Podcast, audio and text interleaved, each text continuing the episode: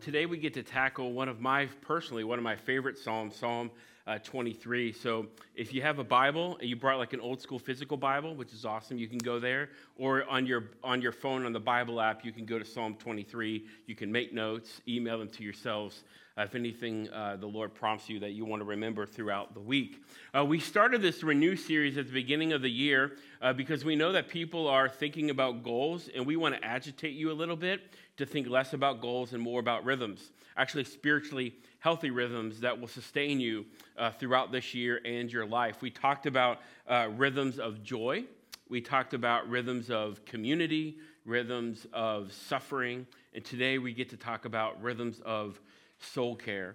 Uh, January is the Christmas for the fitness, health, and wellness industry.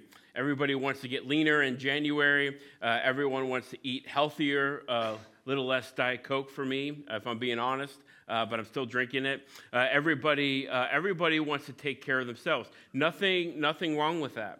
Uh, I think a hot buzzword in our culture, which it, it's okay, but we have to be careful with it, is this idea of self care. Self care is fine. There's nothing wrong with it.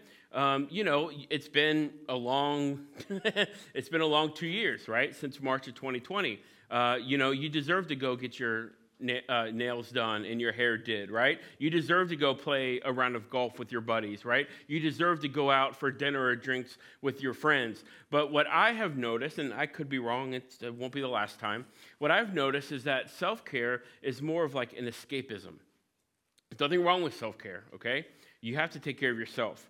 Uh, but self care often is an escapism, right? Like, my kids are driving me nuts. My workload is, is, is insane. Can I just have an hour to myself? Hey, there's nothing wrong with that. God is a God of rest, after all, right? But sometimes we use self care as a way to escape from reality which in the Christian world, we in the Christian life and following Jesus, we need to think less about self-care and more about soul care. Uh, soul care does not invite us to escape from the world, but to enter into it as healthy, whole human beings that are followers of Jesus, that trust Jesus with every season and scenario in our lives. And so David, King David's going to tell us the kind of shepherd uh, that Jesus is and how he wants to care for our soul. So let's read Psalm 23 together. David writes, The Lord is my shepherd.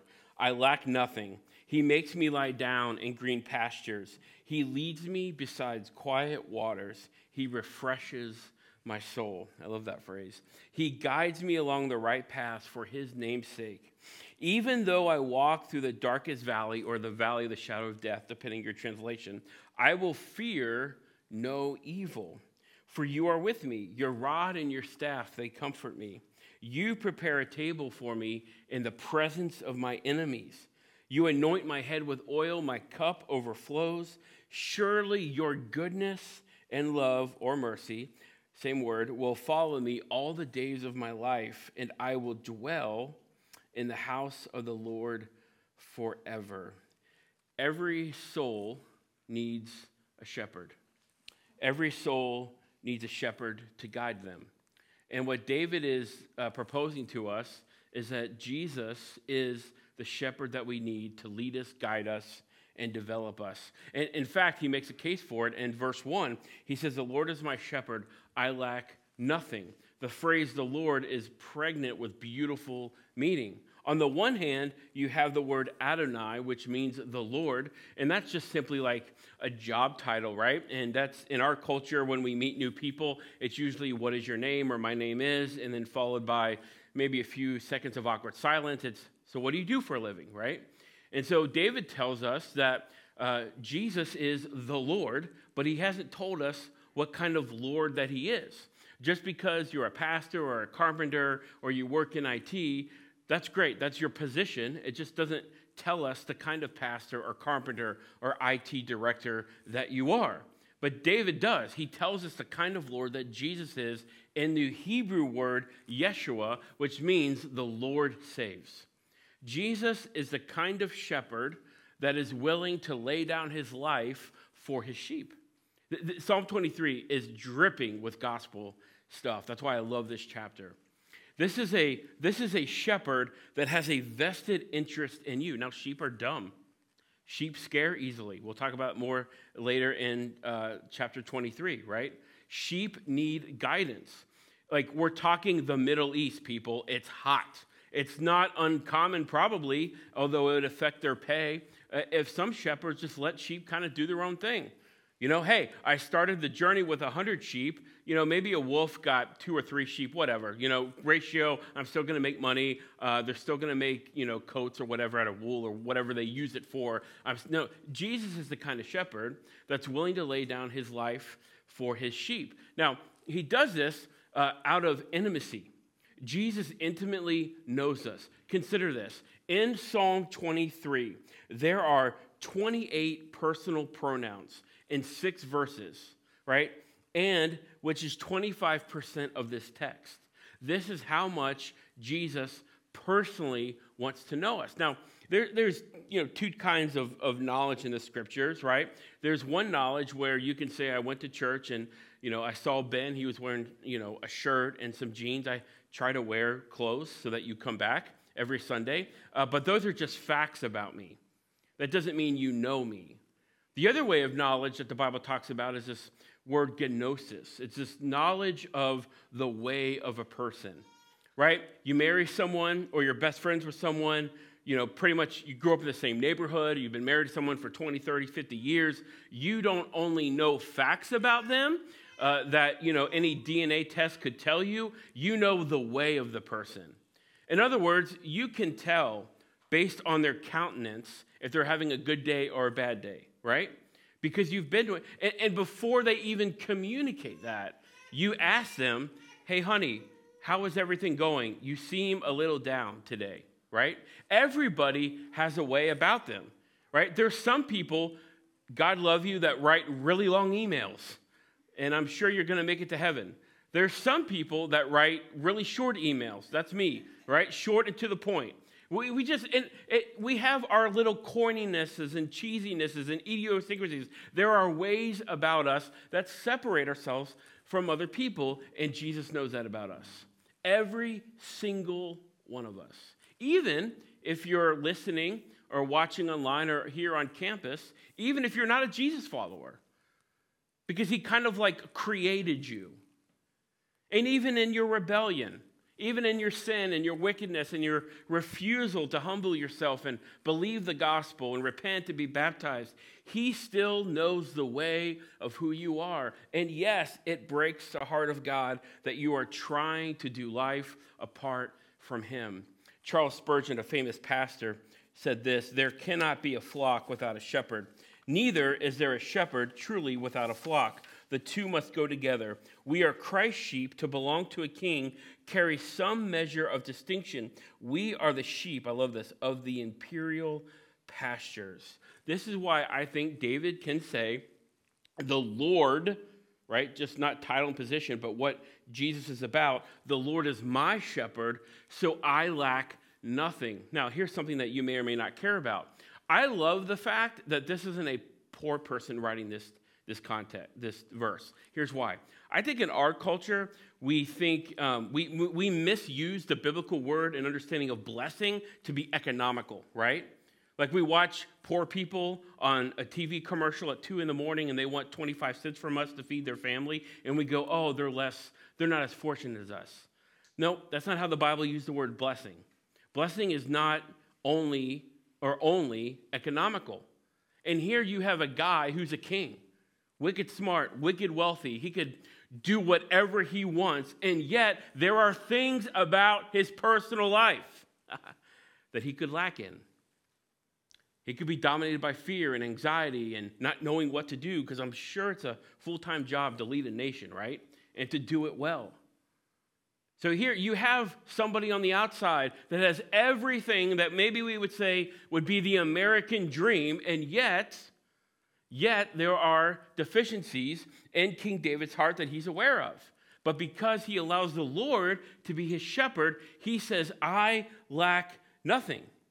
I don't lack peace or provision, hope, guidance, deliverance, friendship, protection, help, goodness, or even the promise of eternity. We got to get out of our minds that blessing is only economical. We got to get out of our minds that, uh, uh, that darkness is just ghettos where they sell dope. Darkness can be gated communities and multi million dollar homes with well kept lawns. That's where King David would have lived. And he confesses, like we're getting a look in this guy's journal, right?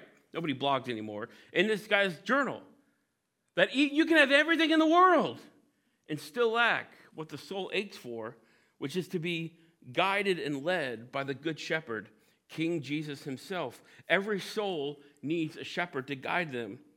The shepherd is the soul's provision. Look at verse 2 and 3. He makes me lie down in green pastures. He leads me beside quiet waters. He refreshes my soul. He guides me along the right path for his name's sake. It is um, well, I would imagine, I'm not a farmer, let alone a shepherd. It is a painstakingly difficult job to guide and herd a bunch of sheep. Don't believe me? Go apply to be a middle school pastor this week, okay? You're welcome. It is difficult. Thank you. Some of you are awake. Some of you need coffee. Uh, it is difficult to, sh- to guide and shepherd a group of sheep that have their own interests, that want to do whatever they want, that aren't the brightest uh, the sharpest tool in the toolbox if you smell what I'm stepping in, right? And then to not only guide them, but to not be so frustrated with them that you just settle for, oh, there's, you know, there's a little bit of grass over there. Good luck, right? When you got like 100 sheep and only 10 are eating well, what do you care, right? Because you're frustrated with your sheep. David says, Jesus is our shepherd that finds the luscious meadows, the luscious fields for his sheep to feast upon. This is how Jesus cares for us. And if a sheep is well fed, they can endure the journey from point A to point B. Now, what does that mean? What does that mean to us? Am I telling you to go eat grass? No, but vegan is a good, healthy diet. Uh, what King David is saying is that the, the grass for us that he gives us to eat on is God's word. Bring your Bible to church, guys. All right? Bring your Bible to church. In fact, read it every single day. Uh, there's nothing sexy or there's nothing magical. It's about getting in God's word. That's it. Chapter a day, paragraph a day, a theme. Like there's some there's some people that I know that like to do themes. So they'll study heaven or hell or righteousness or or like whatever. They'll take a couple months, whatever that is, right? Hundred percent. I've been doing this long enough. Your emotional health your relational health is in direct proportion to how much you allow God's word to nourish your soul. 100%. I'll even say, I'll be a prophet in that, okay? 100%. There's a mental, emotional, physical well beingness, I think I made up that phrase, to a direct proportion to somebody's time in God's word. 100%, right? No, notice these texts in the Old Testament, Isaiah 32 17. The work of righteousness will be peace, and the effect of righteousness, quietness and assurance of salvation. There's, listen, there's a calmness when you get up early in the morning, or you take a break at lunch, or put the kids to bed at night. There's a calmness, there's a gentleness to a morning, or an afternoon lunch, or an evening when we open up God's word. And it, what does it say? It reassures us of our salvation, that God is with us forever. Regardless if we're going to get into this in a second, if we're walking through the valley of the shadow of death, if we're having good days or bad days. Psalm 37 3 says this Dwell in the land and feed on his faithfulness. You can't feed on the faithfulness of God if you're not like what? Eating God's word. Um, this is for free when Jewish boys wanted to be rabbis in the New Testament, the rabbis would put honey on the roof of their mouth. And before rabbinic school would start, they would put honey on the roof of the mouth, and the rabbi would instruct the boys to allow, allow, it to sit up there. They still do this today in synagogues. And the rabbi would read, I forget the, the verse in the Old Testament, but it's the verse that says, Taste and see that the Lord is good. We are a forgetful people. Now, Theologically, we meet on Sundays because Jesus said we need to do that. But relationally and for our emotional health, well being, we are a forgetful people. So we need to meet every Sunday. But let me tell you something. As an amazing preacher as I am, Kidding. My 30 minute sermon is not sustainable. You have to be in God's Word. I remember when stuff was hitting the fan in my family's life, kind of making fun of the pastor and, and, and their kids because they would have these devotional times and they were very touchy feely and warm. My family was not that because we were shallow and broken. We should have been. Man, you need to be tender with your family. And we would joke, and I would say to my parents, you know, why don't we have family devotional time? And my and, and I, God love them. They raised three stubborn, strong-headed boys. Okay, uh, this is not a put down, but they looked at us and said, "Well, going to church on Sunday is enough." I'm like, you got to fill your gas tank up more than once a month to get to work. How in the world is one sermon enough to sustain your spiritual nourishment? It's not. It's not. You have to feast on the Word of God. You have to be reminded of God's faithfulness because you are forgetful. If you are not forgetful, if you have a photographic memory, stuff is going to hit the fan in your life that you have not you do not see coming. I'm reading Proverbs this year. I'm using Tim Keller and Kathy Keller's book. And there are things that are going to knock you over that you're not prepared for.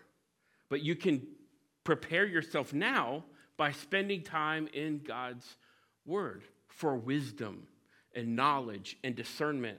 When, when, when David talks about not only the grass, he also talks about being led by quiet and still waters. Why? Because sheep scare easily. Uh, if you know me, please don't do this. Uh, I scare easily. Uh, in, in college, I would have my head down, my books on my lap, and I'm just doing this, you know, talking to my friends on AOL to date myself. And then somebody would walk in and go, Ben! And boom, everything, some of you woke up. Uh, books would fly out and, and, and my dry erase markers would go everywhere. I scare easily. A gentleman in our church uh, reached out to me on Friday night. They, he, uh, he had, there's a need in the community. So I, I met up with him and I was getting ready to text him, hey, I'm here. And he knows me. And so like my, the car was here. He was all the way over here and he went like this, Ben, Ben, just because he knew if he came up on me or knocked on my window, I'd freak out, okay? It's a little bit of a, a tick you get when you grew up in Cincinnati. Uh, the waters in this text is a reference to the Holy Spirit.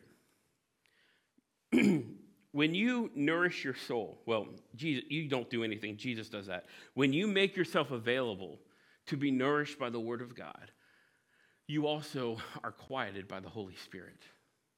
There are a lot of things screaming for your attention, right? No longer is news and journalism about facts, it's whoever can get it out there first. There are so many things that we can give our heart away to. And we will never be people of discernment. We will never be people of quietness and gentleness. A, our American culture doesn't value those things, anyways, especially in men. It, we will never experience those things if we never take time to open God's word and allow the Holy Spirit to speak to us. Listen, parents, you are the most important person in your family, not your kids.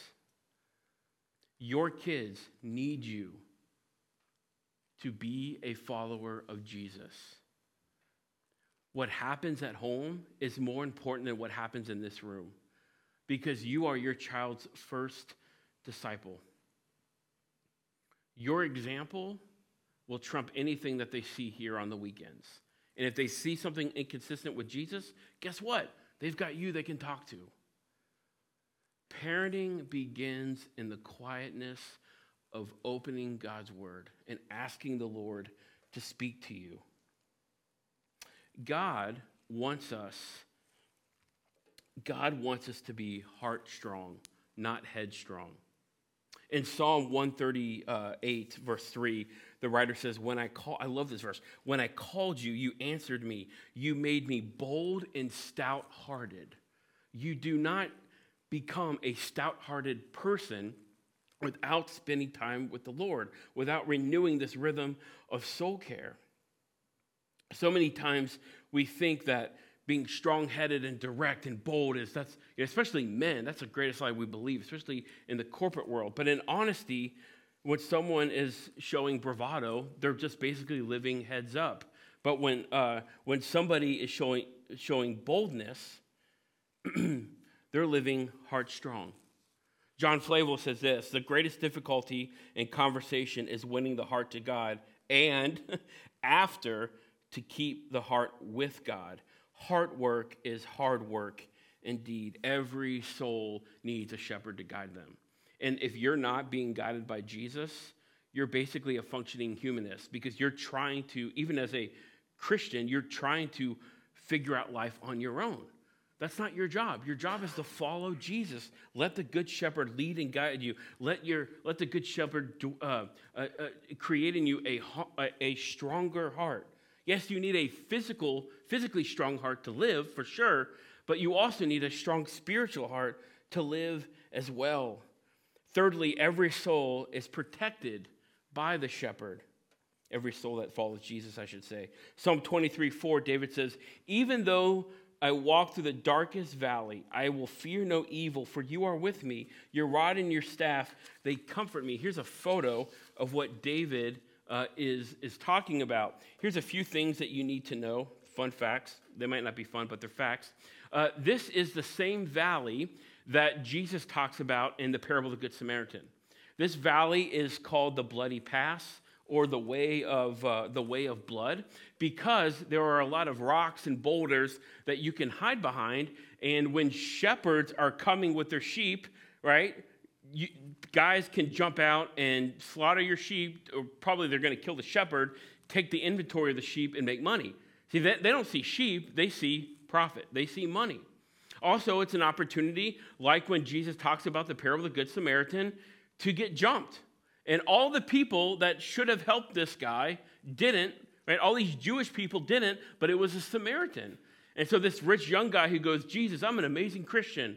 Okay, what do I need to do? And Jesus says, Love your neighbor. Well, who's my neighbor? And Jesus tells a story about a guy who is walking through this valley and was almost beaten to death. And it was a Samaritan. And so the answer to the question, Who's my neighbor? The answer is, Who do you hate? who are you told to avoid? Who's the kind of person that instinctually you walk across the street from? That's your neighbor. This is also the valley that Jesus had to walk through before he would get to the cross just outside of Jerusalem. This is also the valley that Dr. Martin Luther King and his wife on vacation traveled through, and they said it was the scariest thing that they had ever seen or experienced. Death comes to everybody. I know I said this last week, um, but suffering is a theme in the Bible, especially if the main character of people of the Bible are people under oppression from Genesis to Revelation. Our, listen, listen, church. Our shepherd is so good to us that he will walk us, lead us, and guide us through our valley of the shadow of death. You will die someday hopefully a long time from now. But without Christ as your shepherd, you're walking this alone. And Jesus will not be waiting for you on the other side. I don't, I mean, I, I mean, I've been here four years. I'm not a guilt trip guy. My job is to teach the Bible and to come alongside you if it encourages you or offends you. Or if you disagree with it, that's fine. I like people that disagree with the Bible. That means they're engaged and they're listening. Uh, but this is the truth, the reality of the gospel, right? That it, it is appointed that man will die, man and women will die once and face judgment. And David is saying that our shepherd is so good to us, he will, I don't know how it works, I've not died yet, he will basically hold our hands and lead us and guide us through the ultimate reality that all of us will face. We'd rather talk about the weather, we would rather talk about sports, we'd rather talk about anything but ultimate reality. And the Bible goes, I'm willing to do that. And David says, You will die one day, and you'll have to walk through that path. And if you are led by the Good Shepherd, he will lead you and he will guide you. This is why Jesus walks through this and is murdered on the cross just outside of Jerusalem, because Leviticus says on the Day of Atonement, right? They take the goat and they take it away from the community, and he's kicked off a cliff outside of the people of Jerusalem. I love this quote by Robert Morgan. I'd recommend this book. This is all on Psalm 23. It's called The Lord is My Shepherd. There is no such thing as a real death for the Christian. God's children never travel through Death Valley. Jesus took that route in our place. For us, there's a tinkly the valley of the shadow of death, and since Jesus rose from the dead three days after his resurrection, he's an excellent tour guide. Isn't that amazing? That Christianity, just, just being objective, I'm trying to be fair when I talk about other religions, that Christianity is the only religion where you can know for certain what happens on the other side. Now, all other religions, you can know that, but a lot of it is a, a morality game. And if I'm good enough, right, the different gods will accept me. And honestly, a lot, a lot of Christians still play that morality game, right? Oh, I haven't been to church in three years. If I walk in, the place is going to burn down. Like those insecure, but kind of funny, but really insecure statements right? Jesus has already walked the road that no historical figure has walked and has come back to tell about it. Christianity is the only religion that says this side of eternity, you can know. you can know where you go before you have to walk through the valley of the shadow of death because I've walked it in your place for you.